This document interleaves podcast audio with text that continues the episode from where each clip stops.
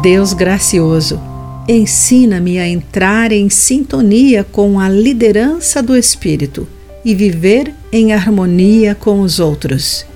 Olá, querido amigo do Pão Diário, muito bem-vindo à nossa mensagem do dia. Hoje lerei o texto de Cindy Casper com o título Em Sintonia com o Espírito.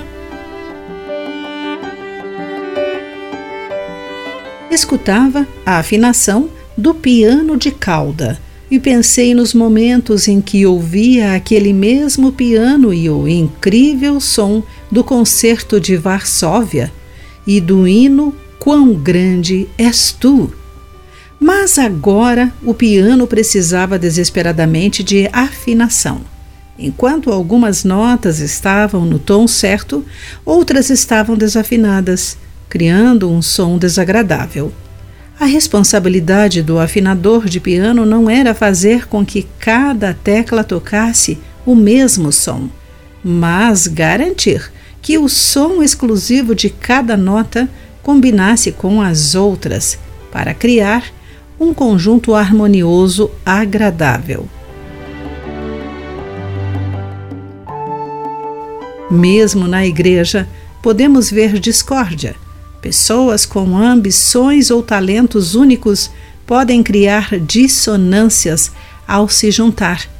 Paulo implorou aos cristãos que eliminassem discórdias, ciúmes, acessos de raiva, ambições egoístas, que destruiriam a comunhão com Deus ou os relacionamentos com os outros. Paulo nos incentivou a praticar o fruto do Espírito amor, alegria, paz, paciência, amabilidade, bondade, fidelidade, mansidão e domínio próprio. Quando vivemos pelo Espírito, achamos mais fácil evitar conflitos desnecessários em assuntos não essenciais.